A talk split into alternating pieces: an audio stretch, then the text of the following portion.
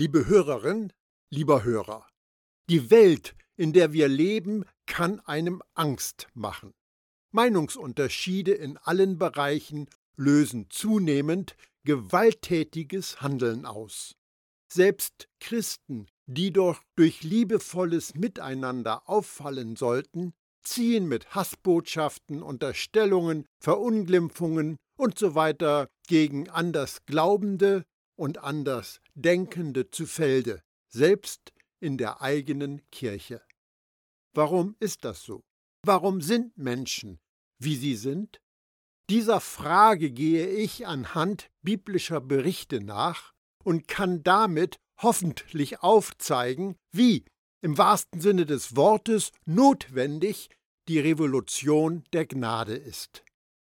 In der zeitlosen Vergangenheit hat sich eines der höchsten geschaffenen Wesen in dem Heer der himmlischen Boten gegen Gott aufgelehnt und wurde schließlich aus Gottes Gegenwart verbannt.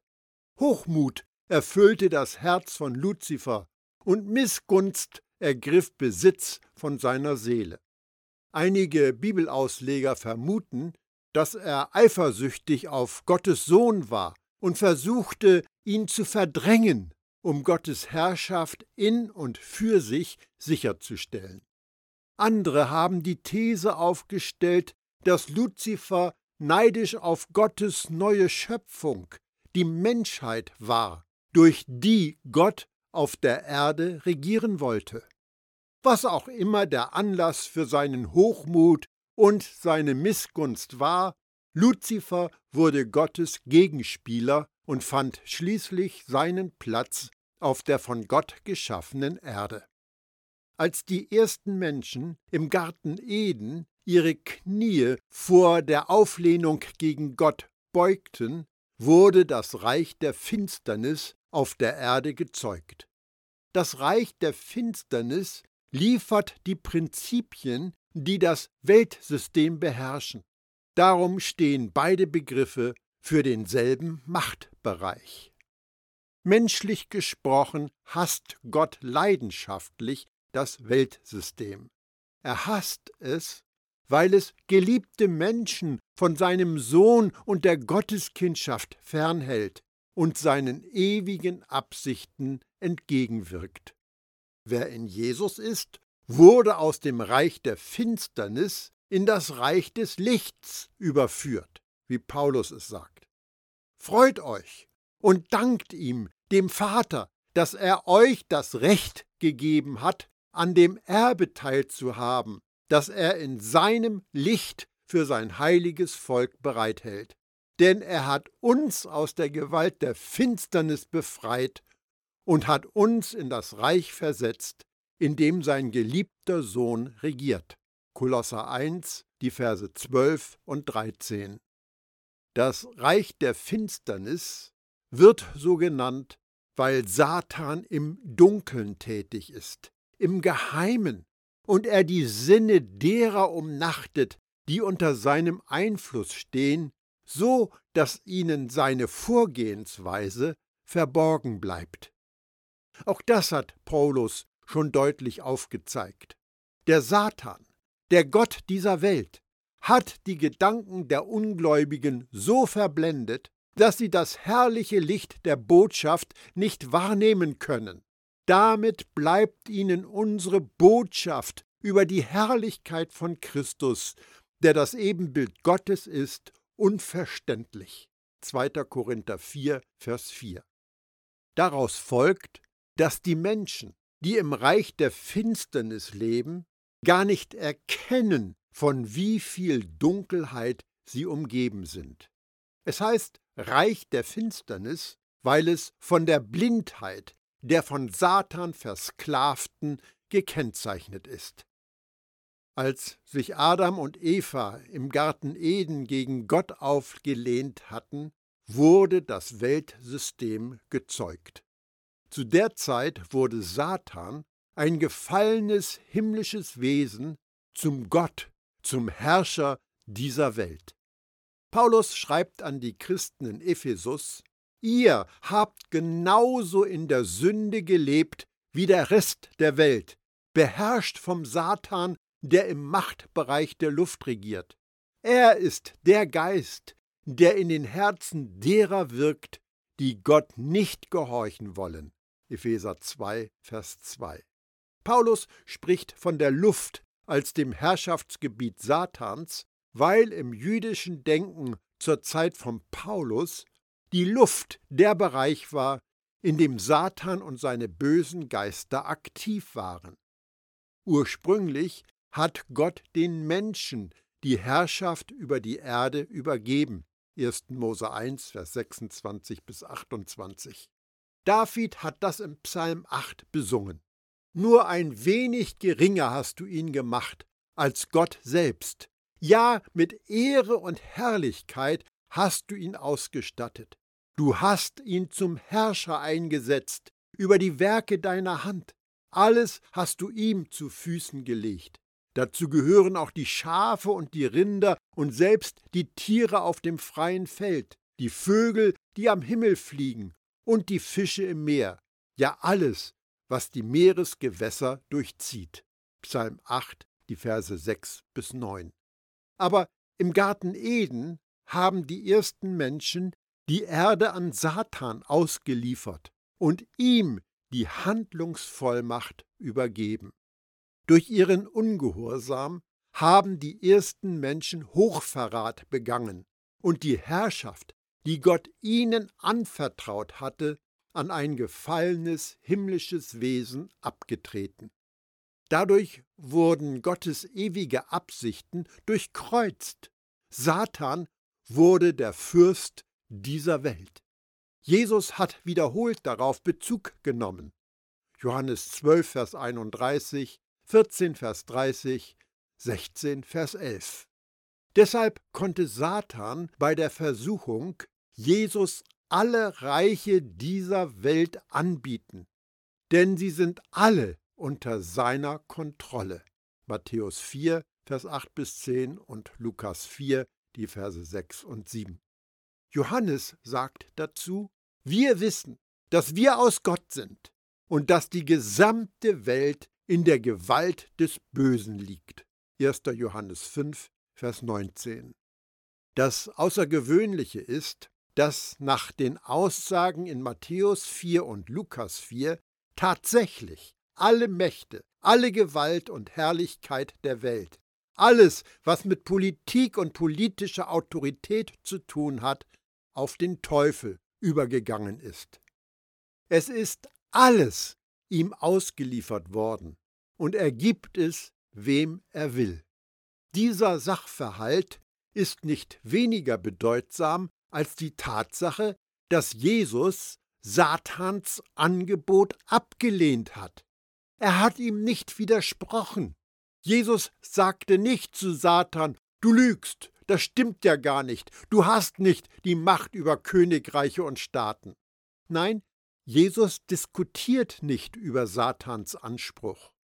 Als Adam und Eva dem Bösen nachgaben, wurde das Weltsystem gezeugt. Aber geboren wurde das Weltsystem durch Kain, dem Bruder von Abel, als er Gottes Gegenwart verließ. Denken wir einen Moment über folgenden Text nach. So verließ Kain die Nähe Jahwes und siedelte sich östlich von Eden an, im Land der Heimatlosigkeit in Not. Als Kain mit seiner Frau schlief, wurde sie schwanger und gebar Henoch. Und als Kain dann eine Stadt gründete, benannte er sie nach seinem Sohn Henoch.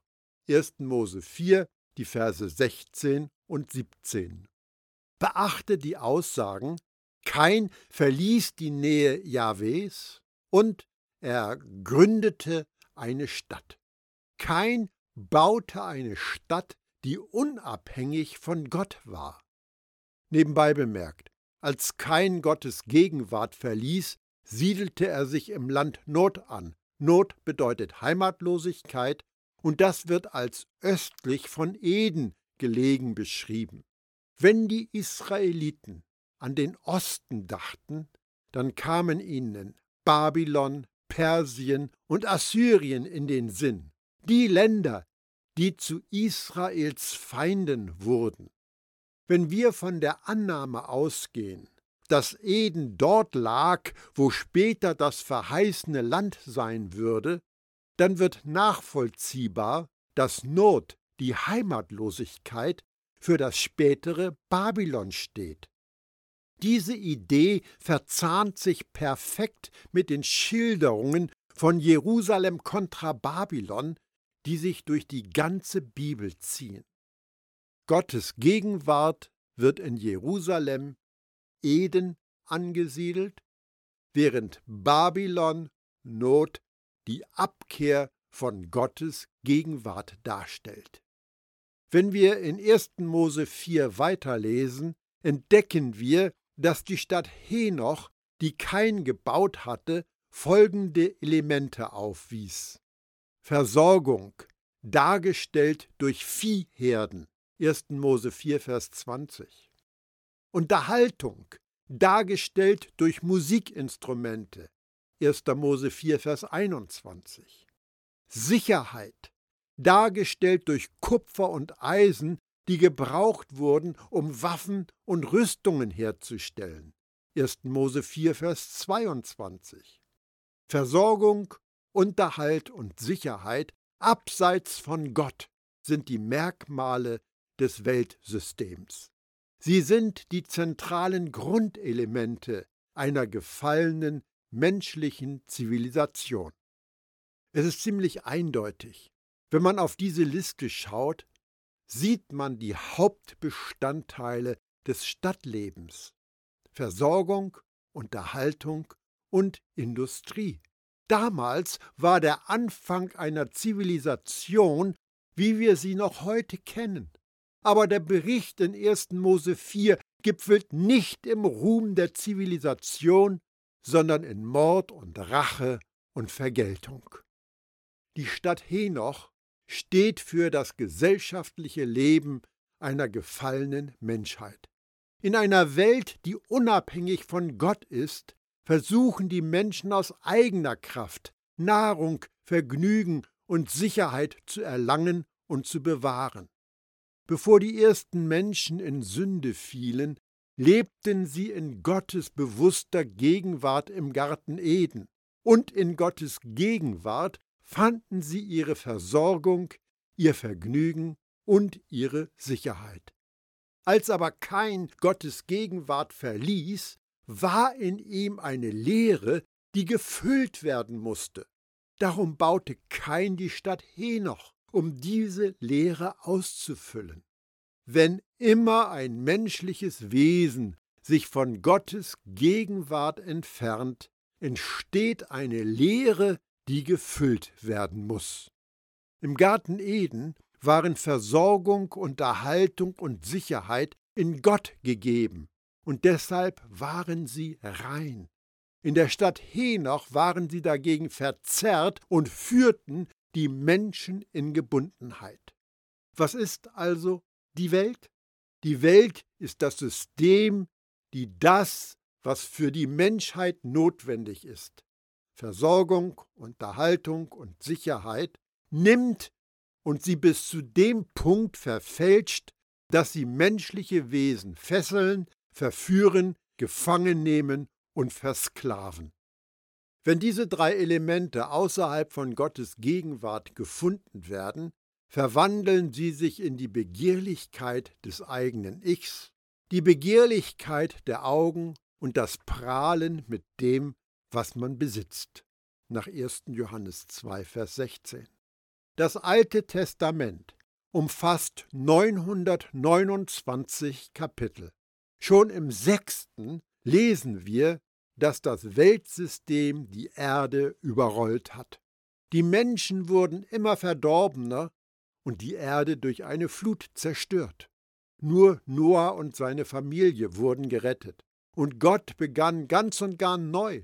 Er versuchte seine ewige Absicht zu retten.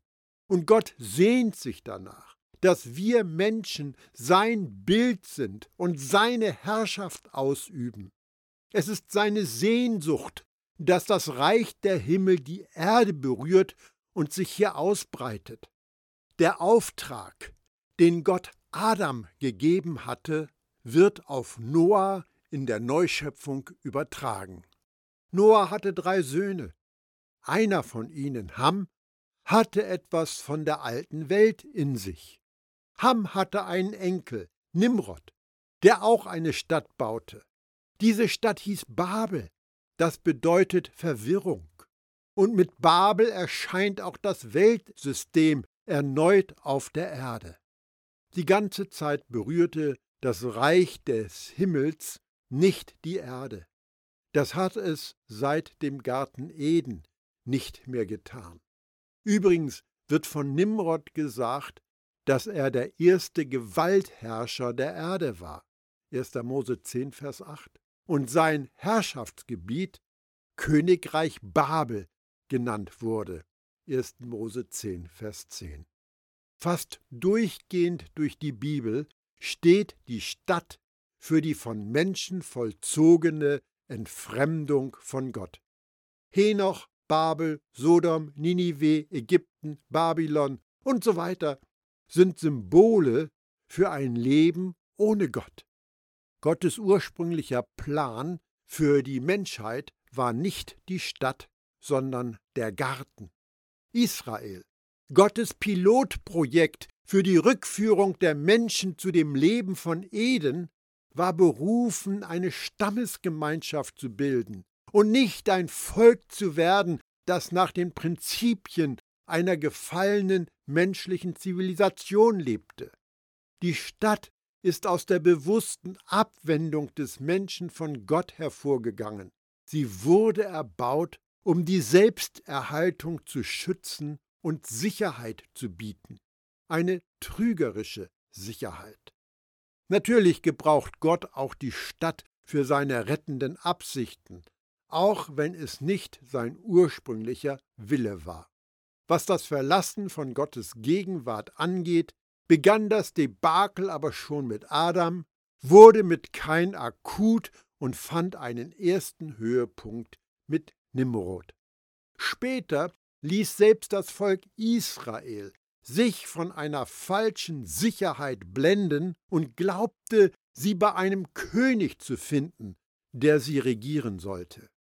Gott war zutiefst verärgert über ihre Entscheidung, wie alle anderen Nationen zu werden und einen König über sich herrschen zu lassen.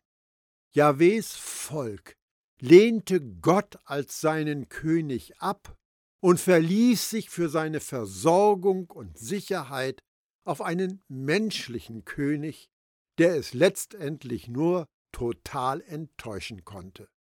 Wenn du dein Vertrauen und deine Hoffnung in eine Stadt, ein Land, eine Regierung, die Wirtschaft, das Geschäft oder das Militär setzt, hast du deine Hoffnung auf die falsche Kraft gesetzt und du kannst nur eine trügerische Sicherheit erwarten. Das ist auch schon dem Psalmschreiber bewusst geworden. Ein König siegt nicht durch ein starkes Heer. Ein Held kommt nicht frei durch große Kraft. Das Pferd bringt dir noch keinen Sieg. Seine große Stärke hilft dir nicht. Denk daran. Jahweh sieht auf die, die ihn fürchten, die darauf warten, dass er seine Güte zeigt. Er bewahrt sie vor dem Tod, er hält ihr Leben in der Hungerszeit. Auf Jahweh warten wir. Er ist unsere Hilfe und Schild. Ja, an ihm freuen wir uns, denn auf den heiligen Gott ist Verlass. Deine Gnade, Jahweh, möge über uns sein, so wie es unsere Hoffnung war. Psalm 33, die Verse 16 bis 22. Wenn Jesus erklärt, dass sein Reich nicht von dieser Welt ist, dann sagt er genau das, worauf es ihm ankommt. Er erkennt keine irdische Nation, kein weltliches Regierungssystem als vertrauenswürdig erstrebenswert an, selbst dann nicht, wenn die Regierenden Christen sind. Diejenigen, die Teil des Aufruhrs der Gnade sind, vertrauen sich für ihre Versorgung und Sicherheit total allein ihrem König Jesus an. Ihr Vertrauen ruht auf der Kraft seines Geistes und seines Handelns am Kreuz, nicht auf Waffen oder Wahlen. Einerseits liebt Gott die Welt und die Menschen, die darin wohnen. Andererseits ist das Weltsystem sein Gegenspieler und, menschlich gesprochen, er hasst dieses System leidenschaftlich. Das sagt Jakobus zu der Spannung zwischen Gott und dem Weltsystem. Ihr Treulosen, wie eine Ehebrecherin den Bund mit ihrem Mann bricht, so brecht ihr den Bund mit Gott. Ist euch denn nicht bewusst, dass Freundschaft mit der Welt Feindschaft gegenüber Gott bedeutet? Wer also ein Freund der Welt sein will, erweist sich damit als Feind Gottes. Jakobus 4, Vers 4. Durch Johannes lässt Gott uns sagen, hängt euer Herz nicht an die Welt und an nichts, was zu ihr gehört. Wenn jemand die Welt lieb hat, hat die Liebe des Vaters keinen Platz in ihm. Denn diese Welt wird von der Sucht nach körperlichem Genuss bestimmt, von gierigen Augen und einem unverschämten Geltungsdrang. Nichts davon kommt vom Vater. Es gehört alles zur Welt. Und diese Welt mit ihren Begierden wird verschwinden. Doch wer tut, was Gott will, bleibt und lebt in Ewigkeit. 1. Johannes 2, die Verse 15 bis 17. Johannes nennt hier drei zentrale Versuchungen, die das Weltsystem beherrschen. Die Sucht nach körperlichem Genuss. In der Antike stand dafür die Göttin Aphrodite. Die gierigen Augen. In der Antike stand dafür der Gott Plutos. Der unverschämte Geltungsdrang. In der Antike stand dafür der Gott Kratos. Ich finde es schon interessant, dass die Versuchungen, die das Weltsystem prägen, in den drei Versuchungen, mit denen die Schlange Eva aus der Spur brachte, schon sichtbar waren. Da sah die Frau, dass es gut wäre, von dem Baum zu essen, und dass er eine Lust für die Augen war, und dass der Baum begehrenswert war, weil er wissend machte, und sie nahm von seiner Frucht und aß. 1. Mose 3, Vers 6. Die gleichen drei Versuchungen tauchten in der Wüste auf, als Satan Jesus verleiten wollte, auf ihn zu hören. Die Versuchungen, denen sich der zweite Adam, Jesus, stellte, waren eine schlichte Wiederholung der Versuchungen des ersten Adams. Dankenswerterweise hat der zweite Adam allen widerstanden. Jesus machte während seines Erdenlebens wiederholt klar, dass die Kraft hinter dem Weltsystem Satan ist. Jetzt entscheidet sich das Geschick der Welt. Jetzt wird der Herrscher dieser Welt hinausgeworfen werden. Johannes 12, Vers 31. Ich werde nicht mehr viele Dinge sagen, denn der Herrscher über diese diesseitige Welt ist auf dem Weg hierher, doch er hat keine Macht über mich. Johannes 14, Vers 30. Das Gericht zeigt sich darin, dass das Urteil über den Herrscher dieser Welt schon gesprochen ist. Johannes 16, Vers 11. Dasselbe erfahren wir von Paulus. Der Satan, der Gott dieser Welt, hat die Gedanken der Ungläubigen so verblendet, dass sie das herrliche Licht der Botschaft nicht wahrnehmen können. 2. Korinther 4, Vers 4. Ihr habt genauso in der Sünde gelebt wie der Rest der Welt, beherrscht vom Satan, der im Machtbereich der Luft regiert. Er ist der Geist, der in den Herzen derer wirkt, die Gott nicht gehorchen wollen. Epheser 2, Vers 2.